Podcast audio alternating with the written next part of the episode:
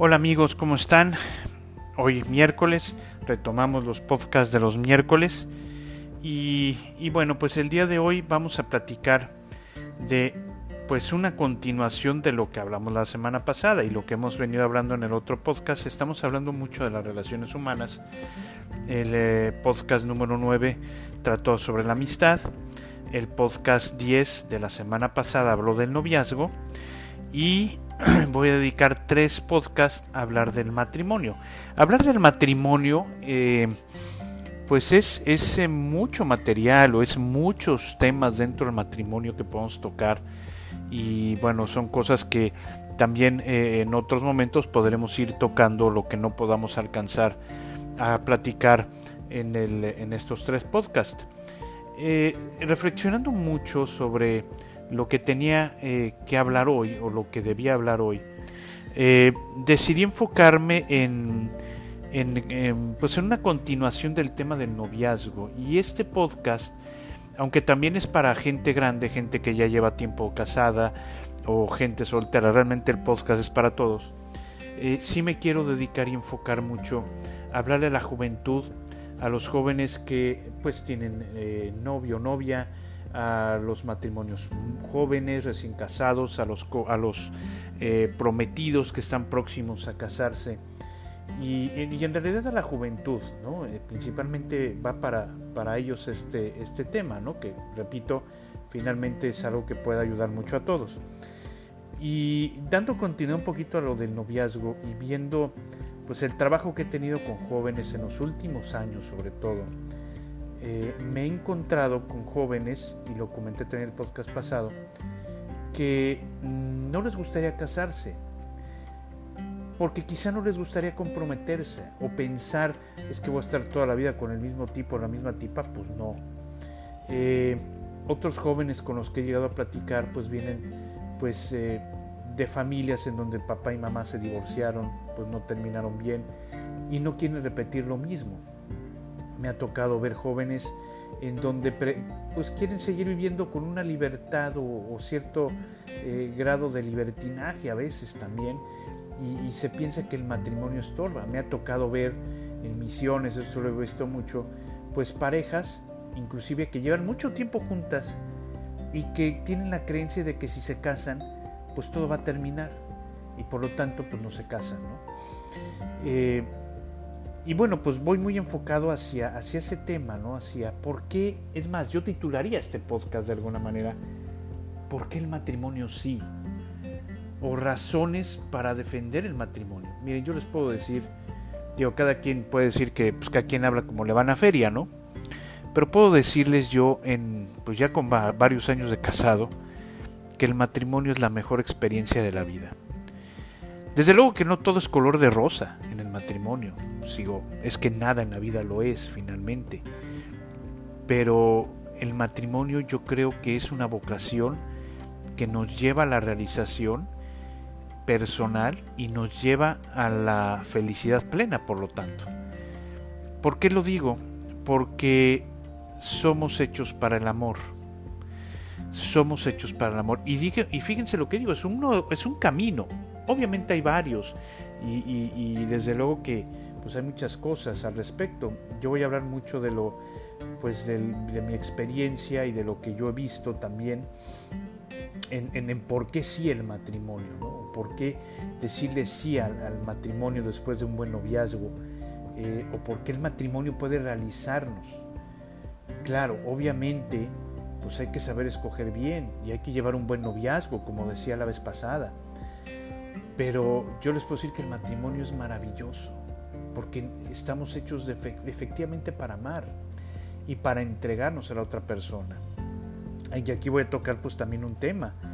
Eh, el ser humano, para los que son creyentes, recuerden ustedes que el ser humano es creado a imagen y semejanza de Dios. Para los que somos creyentes, y esto lo he dicho también mucho en otras ocasiones, ¿en qué nos distinguimos o en qué nos parecemos, mejor dicho, a Dios, la semejanza con Dios es precisamente la capacidad de amar.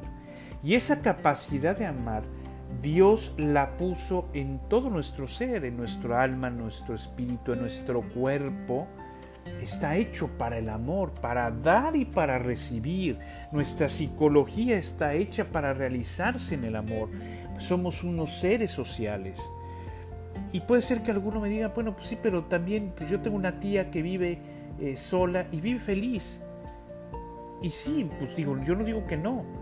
O algunos me dirán, oiga, pues el padrecito o la monja que no se casa. Miren, aquí hay que entender una cuestión. Repito, el ser humano está hecho para el amor, para la donación, para la entrega. No me refiero que toda entrega y toda donación implica una relación también eh, eh, eh, pues sexual genital, sino me refiero a, una, a un darse, a un entregarse. Yo me pongo a pensar, por ejemplo, un sacerdote que se entrega a sus fieles y que sirve y que ayuda, tiene muchos hijos y trasciende a través de, todo el bien que hace a su comunidad. ¿no? Es como si tuviera de alguna manera hijos. Pienso en una, en, una carta de, San Pedro, ¿no? Que San Pedro hacía referencia a Marcos, al, evangelista Marcos, que era el que, le escribía las cartas a Pedro, porque Pedro no sabía escribir, y dice, eh, también lo saluda a la comunidad que le estaba escribiendo, también lo saluda a mi hijo Marcos, a quien he engendrado aquí, ¿no? Pablo también dice, ¿no? De, de, de, seguidores a quien dice él he engendrado, porque de repente la, la relación, cuando tú ayudas, cuando tú formas, cuando tú enseñas, eh, eh, es de tal grado el, el, amor y el cariño que pues es como si fueran tus hijos. Yo lo veo, por ejemplo, con con la gente que he formado, con la gente eh, que, eh, pues que he tenido en clases, pues muchos de ellos son como mis hijos de alguna manera, ¿no? Y los quiero muchísimo y los adoro mucho, los quiero muchísimo. Y, ahí es una forma también de, darse y de donarse. Y por eso también el sacerdote o la monja o el misionero o, aquel que decide ser célibe para para el bien de los demás, está renunciando a algo que es válido, lícito, pero no está renunciando a la plenitud de la entrega, finalmente la está viviendo de otra manera. Pero ¿qué pasa en el matrimonio?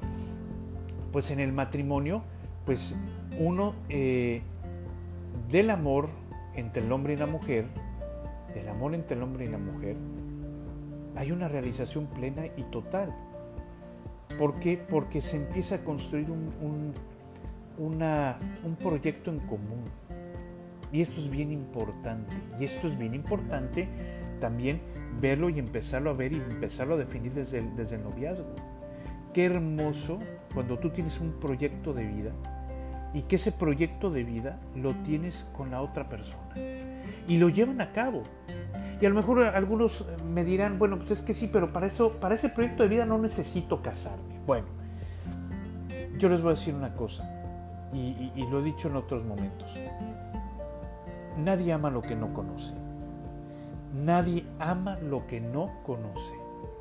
Nadie ama a quien no conoces. No puedes amar a quien no conoces. ¿Cómo te vas a enamorar de alguien que no conoces o alguien que no estás conociendo? O sea, el conocimiento, eh, pues bien conocido, pues te debe o te puede llevar al amor. Y el amor verdadero que implica buscar el bien de la persona amada a una costa de tu propio bien, eso es el amor puro y personificado, es el amor que Dios nos ha tenido, ese es el amor que realiza y que hace pleno, no hay otro. Bueno, para alcanzar la felicidad del otro, no puedes alcanzarla si no te comprometes. Fíjate lo que te digo. Y, la palabra compromiso, queridos jóvenes y queridos amigos, pues hoy en día es una palabra muy, pues muy temida. Y es una palabra, eh, eh, eh, pues, que a veces no se puede tocar. Compromiso, sí, compromiso. Por eso yo recomendaba la vez pasada en el podcast del noviazgo que los chavos aprendan a entrenar su compromiso y su capacidad de amar en el voluntariado. Porque el voluntariado te ayuda a comprometerte, porque el ayudar a niños de la calle, porque ayudar a, este, gente necesitada, te compromete, porque los quieres hacer felices. Bueno, en, una relación eh, eh, matrimonial o en una relación de pareja pasa lo mismo. Si realmente amas a la persona, quieres su felicidad a costa a veces de la tuya. Lo paradójico, ojo, es que cuando tú buscas la felicidad del otro, automáticamente tú eres feliz. El hombre está hecho para donarse y para recibir amor.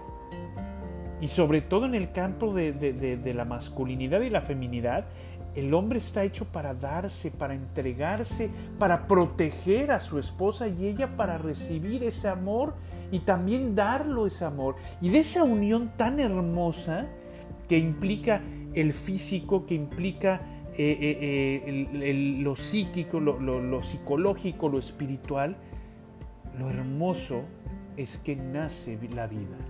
Y obviamente sabemos biológicamente sale un hijo y nace un hijo de esa, de esa relación, pero también se engendra en el amor, se busca compartir el amor y formar en ese amor que crean eh, los esposos, amar y formar al hijo, para darle todas las tablas en la vida y que experimente por primera vez lo que es el amor y la realización plena porque recuérdalo muy bien, el ser humano se realiza y alcanza la plenitud de su felicidad en el amor, en el amor que implica donación y que implica que implica buscar hacer feliz al otro. Cuando de repente se dice que, oye, tienes que buscar que tu, que tu esposo, que tu esposa llegue al cielo, implica que quieres hacerlo feliz para siempre, para toda la eternidad. Y, tú buscas ser ese medio. Tú buscas ser el medio más idóneo para que el otro sea feliz y se realice. Qué hermoso es ver cuando hay una, un proyecto de vida y te encuentras de repente una vez en, en, varias renovaciones matrimoniales. Me ha tocado ver matrimonios que tienen 40, 50, 60 años de casados con una misma mira y con una misma este, visión ¿Y qué quiere decir? ¿Que nunca tuvieron problemas? Claro que los tuvieron. Es normal tener problemas con las personas que se aman. Es normal. Pero los problemas son para vencerse, porque te das cuenta que hay algo más allá que un problema y que es la persona que amas y que escogiste para toda la vida. Y eso es una cuestión también muy importante en la vivencia del amor, la libertad. Tú escoges libremente al otro por eso es importante que en el noviazgo te conozcas, te conozcas a ti mismo y conozcas también a tu novia, a tu novio, para que tomes la decisión adecuada. Y si decides seguir adelante y si decides hacer feliz al otro este, para, para toda la vida, pues entonces pues el compromiso te preparará. Y el matrimonio implica decirle al otro, decirle al amado, porque te amo y quiero hacerte feliz me comprometo contigo. Así recuerdo yo mi boda, cuando yo le decía a mi esposa Carolina, porque te amo y quiero hacerte feliz, me comprometo a entregarme todos los días. Y a veces es difícil la entrega, claro que lo es, porque pues todo compromiso pues implica una renuncia, pero es una renuncia gozosa es una renuncia que me hace entregarme al otro, que me hace entregarme a mi esposa para hacerla feliz y buscar todos los días en la medida de mis posibilidades y mis fuerzas hacerla feliz. A veces hay días que lo logro, hay días que no lo logro, pero ahí estoy esforzándome constantemente, esforzándome constantemente para lograr esto. Porque si el matrimonio porque el matrimonio hace feliz, es un camino de felicidad, es un camino de realización. No pensemos hacia adentro solamente, no pensemos solamente con, con ser feliz yo y solamente ser feliz yo y no entregar, no. Real, haz la prueba, haz la prueba en un voluntariado, haz la prueba en otras cuestiones en donde impliquen comprometerte y entregarte hacia los demás y vas a ver cómo vas a ser feliz vas a ver cómo ser feliz y vas a ver cómo en un noviazgo bien vivido, un noviazgo que, que, vive en castidad, como lo expliqué en el, en el podcast del noviazgo, pues te va a preparar para algo mejor. Y no tengas miedo de lo que va a pasar. Si tienen un proyecto en común, todo lo van a lograr, porque el amor todo lo puede.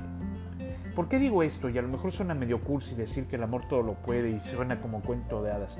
¿Por qué digo que el amor todo lo puede? Bueno, porque si la esencia del que todo lo puede, que es Dios, el universo, el destino, como tú le llames, su esencia es, o parte de su esencia es que todo lo puede. Nada es imposible para Dios. Y si la esencia de Dios es el amor, pues entonces para el amor no hay imposibles. Ahí ese, esa frase de cuento de hadas se vuelve en una realidad. Para el amor no hay imposibles, porque el amor motiva, porque el amor hace que te levantes de tus caídas, porque el amor hace que mires hacia adelante y aunque veas la encrucijada muy dura, te levantes y sigas adelante una y otra vez, una y otra vez. Ese es el amor que lo puede todo. Y cuando un matrimonio empieza con ese amor y con ese compromiso, con ese proyecto en común, pues vendrán miles de dificultades, pero se mantendrán firmes, se mantendrán en camino, se ayudarán uno al otro a levantarse. Eso es también bien importante en el matrimonio. El que tú le ayudes al otro, el otro te ayuda a ti a levantarte y a seguir luchando en esa misión que cada uno de los dos tiene y que como matrimonio tiene.